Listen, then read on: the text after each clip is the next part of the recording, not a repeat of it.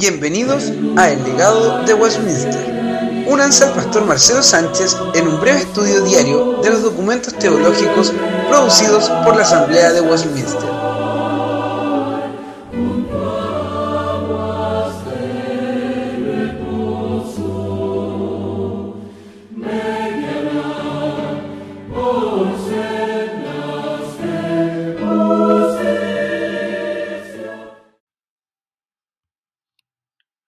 Hola hermanos, soy el pastor Marcelo Sánchez y les doy la bienvenida al episodio número 4 del podcast El legado de Westminster.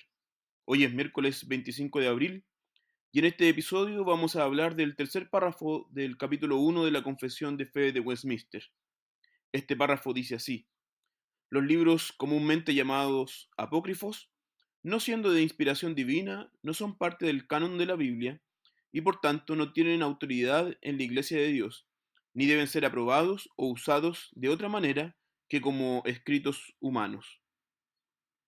El tercer párrafo dice lo mismo que el anterior, pero de forma negativa. Ahora define lo que no es la Sagrada Escritura.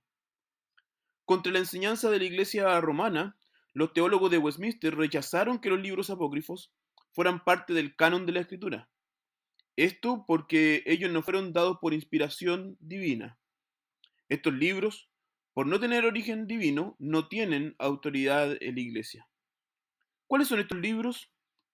Tengo una copia de una Biblia romana y ella incluye los siguientes libros: Tobías, Judith, Sabiduría de Salomón, Eclesiástico, Baruch, Primera de Macabeos, Segunda de Macabeos y también adiciones a los libros bíblicos de Esther y Daniel.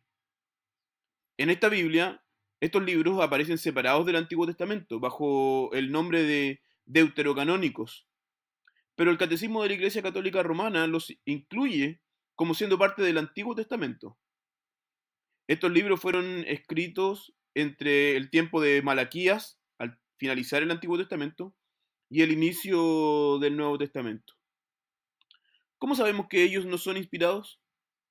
Principalmente porque ellos contradicen algunas enseñanzas de otros libros del Antiguo Testamento. De hecho, estos libros nunca fueron aceptados por los judíos. Por ejemplo, Primera de Macabeos afirma que el tiempo en el que fue escrito, los profetas habían desaparecido, en el capítulo 9.27 y también en el 14.41. Segunda de Macabeos termina de esta forma. Así sucedieron las cosas relativas a Nicanor, desde entonces la ciudad ha estado en poder de los hebreos y yo termino aquí mi narración. Si está bien escrita y ordenada, esto fue lo que me propuse. Si es mediocre y sin valor, solo eso fue lo que pude hacer.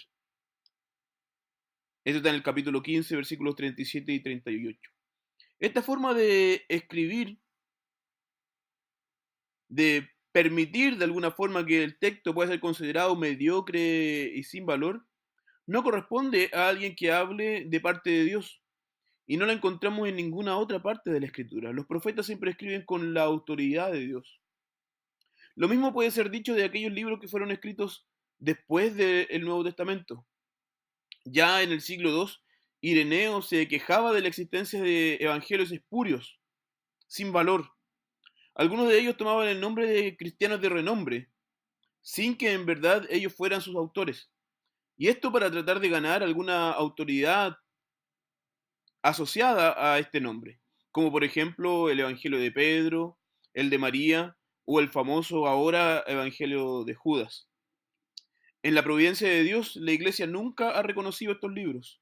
Las ovejas nunca han escuchado la voz de su pastor, de Jesús, en estos documentos.